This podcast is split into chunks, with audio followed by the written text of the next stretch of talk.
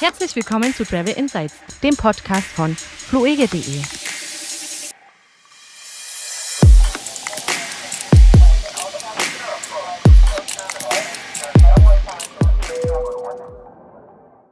Hallo und herzlich willkommen zur 28. Ausgabe unseres Podcasts von Travel Insights. Ich bin wieder am Start. Mein Name ist Kevin und auch wieder unser Dauergast Frank. Frank, hallo. Hallo, danke, dass ich ein Dauergast sein darf. Wir haben dich eine Weile vermisst, von daher. Ich würde vorschlagen, wir schauen uns heute mal ein bisschen Mallorca an, denn seitdem das Risikogebiet, ja, also seitdem es kein Risikogebiet mehr ist, geht das ja Haufen runter in den Medien. Wir hatten schon letzte Woche in unserem Podcast angekündigt, wie schaut es denn da derzeit aus? Also auf was musst du dich einstellen, wenn du hinreisen möchtest? Wie schaut es vor Ort aus? Und natürlich die Standardappelle an gutes Benehmen, dass wir da kein zweites Ischgl bekommen. Da können wir heute mal ein bisschen drauf schauen. Was hat sich denn da jetzt genau geändert, Kevin? Also seit vergangenem Freitag sind die Balearen kein Risikogebiet mehr. Also es bedeutet, Deutschland hat die Balearen nicht mehr als Risikogebiet eingestuft, sie selber nicht. Richtig, genau. Für Spanier zum Beispiel sind Deutsche, ist das, also wir sind noch ein Risikogebiet für Spanier. Okay. Was das bedeutet dann für die Einreise nach Mallorca, kommen wir gleich hinzu. Was das für deutsche Urlauber bedeutet, ist ganz einfach, dass du jetzt Urlaub machen kannst auf den Balearen, vor, vor allem auf Mallorca, ja, der deutschen ja. liebsten Insel, und dass du bei Rückkehr nicht mehr zwei Wochen in Quarantäne musst, wenn das Auswärtige Amt ein, ein Land oder eine Insel als Risikogebiet einsortiert, dann musst du bei Rückkehr in Quarantäne und das entfällt dann praktisch hier. Das heißt, du nimmst deinen Urlaub, machst Urlaub und wenn du zurückkommst, musst du jetzt nicht nochmal irgendwie abwarten zu Hause. Aber wenn wir Risikogebiet sind, können wir aber ohne Quarantäne nach Spanien einreisen sozusagen als Deutsche? Auf den Balearen gilt, dass du einen maximal 72 Stunden alten SARS-CoV-2-Test hast machen müssen und der muss natürlich negativ ausfallen und mit diesem äh, Negativergebnis darfst du dann einreisen, ohne dass du in Quarantäne auf den Balearen musst. Ah, okay. Das ist natürlich praktisch. Das eröffnet ja ganz neue Perspektiven. Ja, müssen wir mal schauen. Also einige Veranstalter preisen das bereits mit ein. Da hast du den PCR-Test mit ja, in, in, deinen Reisekosten drin. Ansonsten kannst du dich da auch selber noch mal ein bisschen kümmern oder guckst, ob du ein gutes Flugangebot bekommst, wo dir jemand vielleicht das mit anbietet. Können wir alles in den Shownotes noch mal verlinken. Mhm. Was man vielleicht noch dazu sagen muss, es gibt nicht nur einen PCR-Test, der angenommen wird, sondern es gibt auch einen TMA-Test, aber das ist wohl ein recht spanisch eigenes Ding, was da eine Firma entwickelt. Ich weiß nicht, wie das ausschaut, wenn du den direkt vor Ort machen lässt. Da bekommst du wohl schneller das Ergebnis. Bemerkenswert ist auf jeden Fall, dass wohl auch deutsche Ergebnisberichte des Tests akzeptiert werden. Also sonst muss ja meistens den äh, negativen PCR-Test oder das negative PCR-Testergebnis in Landessprache oder in Englisch vorlegen. Die jeweilige Quelle würde ich dann nochmal im Blog beziehungsweise in den Show Notes verlinken, dass man da nochmal genau drauf schauen kann. Aber ja, willst du auf, die, zu, auf Mallorca einreisen, maximal 72 Stunden alter negativer SARS-CoV-2-Test mit bei sich führen. Und auch wichtig, du musst deine Einreise anmelden per Einreiseformular, bekommst dann einen QR-Code, den du vorzeigen musst. Auch da würde ich den Link nochmal im Podcast in unseren Show Notes hinterlegen, dass praktisch der Reise nichts mehr im Wege steht. Gibt es jetzt generell dann auf den Inseln da Beschränkungen oder ist da jetzt dadurch, dass es kein Risikogebiet mehr für uns ist, ich weiß ja nicht, wie die Inzidenz jetzt direkt in, ich glaube, auf den Balearen irgendwie 20, ne? Also mein letzter Stand ist Mallorca etwas um die 25. Ah, okay, ja. Also es ist deutlich unter dem, was äh, wir hier in Deutschland haben. Ich glaube, da sind wir etwa so um die 80, sogar über 80. Ich habe die ganz genaue Zahl im Kopf. Bei uns ist bei der Aufnahme der 17. März, also Mittwoch, veröffentlicht wird der Podcast am 19. März. Ich glaube, wir hatten jetzt 86 ungefähr, aber ich bin mir jetzt 88,8. Also die Zahl hätte man sich merken können. Okay.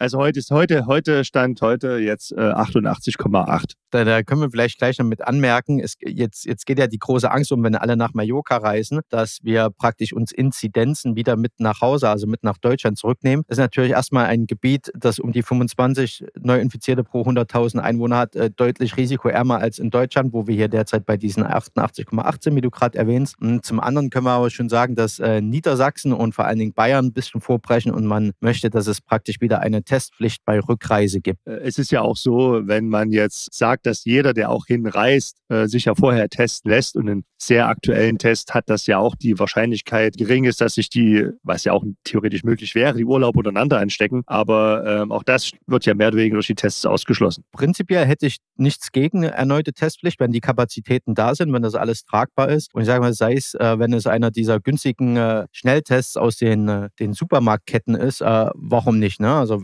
wenn Kapazitäten da sind? Ja, also tatsächlich würden, sind die Tests, glaube ich, da nochmal eine sehr gute Methode, das Ganze halt eben wirklich unter Kontrolle zu halten. Und theoretisch kann man ja auch, wenn man, sage ich mal, selbstsicher gehen will und auch vielleicht, oder wenn man generell auch andere schützen möchte, kann man ja einen PCR-Test sozusagen machen, der 72 Stunden alt ist, nimmt sich noch einen Schnelltest aus dem Aldi mit und testet sich vor Ort nochmal. Dann ist man sich selbst auch sehr sicher, weil dann hat man sich doppelt getestet und weiß auch, dass man die anderen Leute schützt und könnte ja dann, wenn man sieht, oh, äh, in der Zwischenzeit in 72 Stunden hat sich noch was ergeben, der hat sich dann selbst noch in Quarantäne begeben in den Hotel, was ja dann wahrscheinlich auch nicht das Schlechteste wäre. Was wir vielleicht aber auch dazu sagen müssen, es gilt natürlich immer der Appell, dass man sich an die entsprechenden Schutzmaßnahmen hält. Da können wir vielleicht gleich nochmal das wollte ich dich genau fragen. zurückkommen, was, was, was es denn da vor Ort in Mallorca gibt. Ja, und das, das äh, erzähle ich gleich. Lass mich noch kurz vorwegnehmen. Das sei auch an die Studie des Robert-Koch-Instituts erinnert, dass die klassischen Urlaubsreisen, also wenn du als Tourist unterwegs bist, viel am Freien bist oder in deiner Hotelanlage bist, dass die nicht unbedingt Treiber der Neuinfektion waren, sondern eher diese Verwandtenbesucher, Arbeitsbesucher und sowas. Also wo du wirklich, ich sag mal, in einem ja, Alltagsnormalleben im Ausland teilnimmst, dass man eher die Neuinfektionstreiber, nicht der klassische Urlaubsbesuch,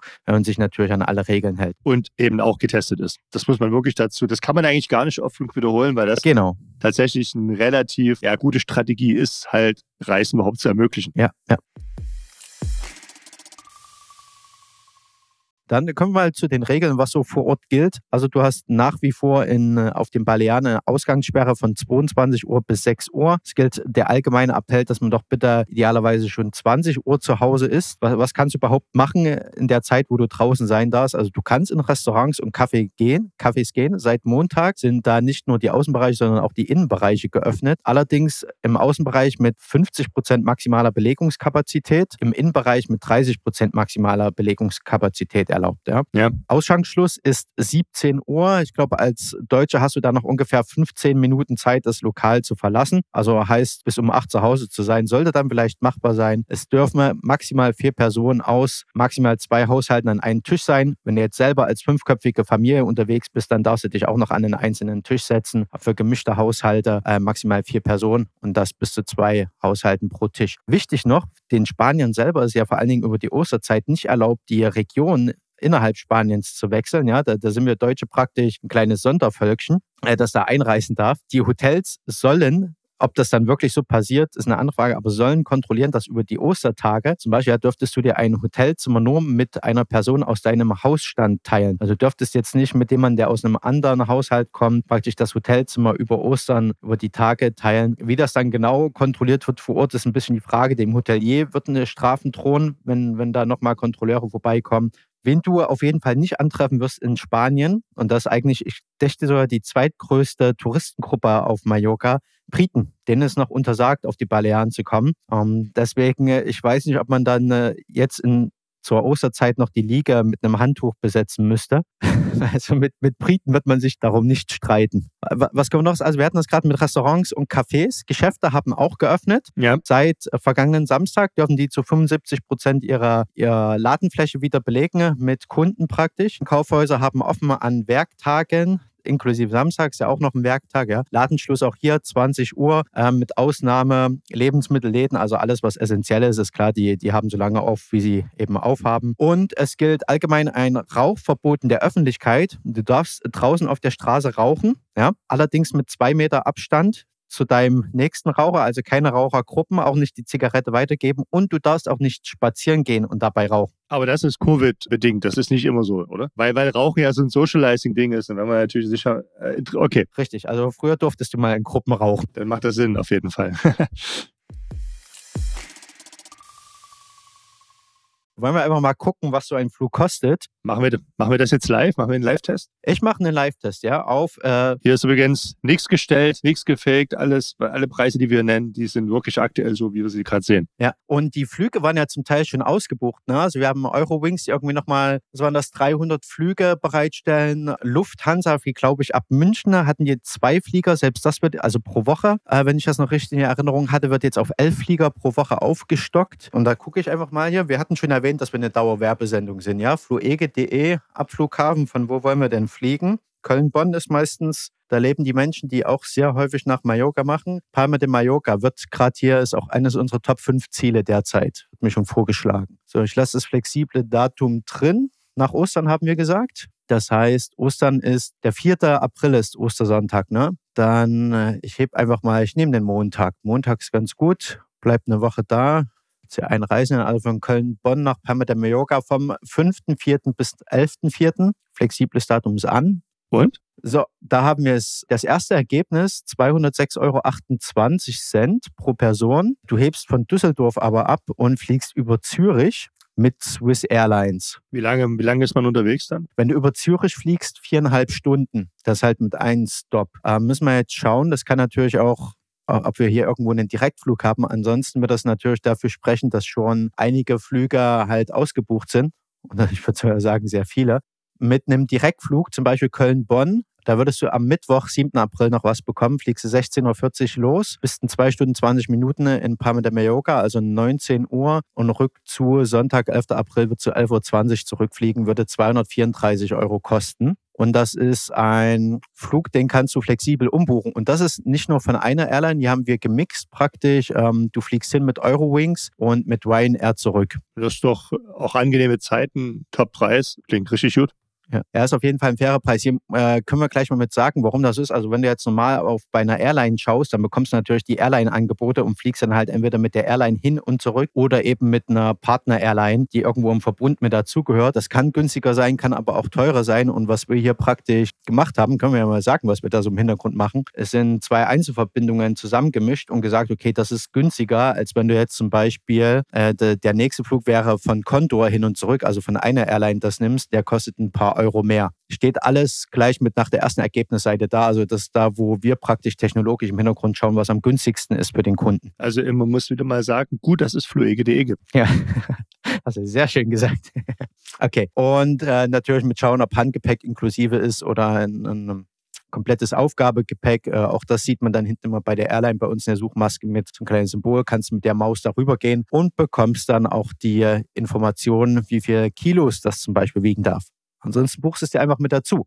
Guck mal noch so Ende April, ja, vielleicht ist da der erste Ansturm weg. Guck mal, 26. April bis 2. Mai.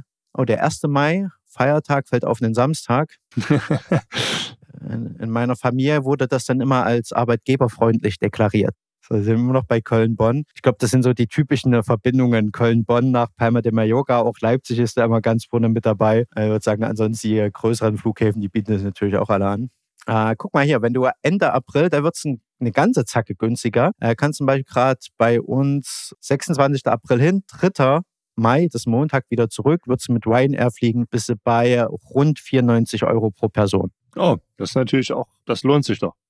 Genau. Also ist klar, je kurzfristiger du buchst, ähm, manchmal hast du Glück, kriegst ein Schnäppchen mit dabei. Da das aber jetzt öffnet halt Mallorca, ja, sind die Preise gehen, gehen halt entsprechend auch hoch. Deswegen hatten wir im vergangenen Podcast da schon ja, frühzeitig empfohlen, doch was zu buchen, wer spontan weg möchte. Und ja, Ende April praktisch, da bist du dann im zweistelligen Euro-Bereich pro Person für Flug hin und zurück. Ja, allerdings mit Handgepäck, also da auch nochmal schauen. Aber ich glaube, Mallorca für einen Kurztrip kriegst du auch mit Handgepäck. Ja, auf jeden Fall. Also wenn man das, wenn man clever packt, lässt sich das locker realisieren. Ja, das, das so unseres, unser kleiner Mallorca-Hinweis sozusagen. Wer jetzt keine Lust hat, nach Mallorca zu fliegen, die Azoren und Porto also Porto in Portugal, das mit P, P wie Paula, das sollte man als Sachse vielleicht noch dazu sagen. Nicht, dass es dich nach Frankreich verschlägt. Äh, für, für diese Gegenden gilt auch kein keine Reisewarnung seitens unseres Auswärtigen Amtes mehr. Also da muss man auch nicht in Quarantäne zurück. Aber ich glaube, wir, wir sind uns im Podcast einig, dass man vorsichtshalber vielleicht doch sich mal einen Schnelltest gönnen könnte, wenn man zurück ist. Was, was kostet das Ding? 8 Euro oder so. Und dafür, dass man dann vielleicht im Zweifelsfall diesen Hassel nicht hat, ähm, das ist ganz gut. Bulgarien öffnet übrigens auch ab 1.5. wieder seine touristischen Gebiete, vor allen Dingen die Gegend Varna. Ja. Bis dahin werden wir bestimmt noch ein bisschen was hören, was da so an Einreisebedingungen gilt. Man will wohl die Einreise für Geimpfte, Genesene und Getestete leichter vonstatten machen. Das sind die drei Gs für mich praktisch. Geimpfte, Genesene, Getestete. Okay. Und ähm, Auch, auch noch der Hinweis, Türkei ist, äh, zählt noch als Risikogebiet. Ja. Ab äh, 15. März ist das Online-Formular, ähm, das es da gibt, zur Einreiseanmeldung Pflicht. Verlinke ich auch nochmal in den Show Notes. Und man braucht auch ein maximal 72 Stunden altes negatives PCR-Testergebnis. Durch diese Online, durch dieses Online-Formular bekommst du einen HES-Code, der wird dir dann mitgeteilt, trägst am besten ausgedruckt oder per SMS oder auf dem Smartphone oder mittels App. Gibt es praktisch alle drei Angebote mit dir rum. Kann passieren, dass das auch fort mal kontrolliert wird.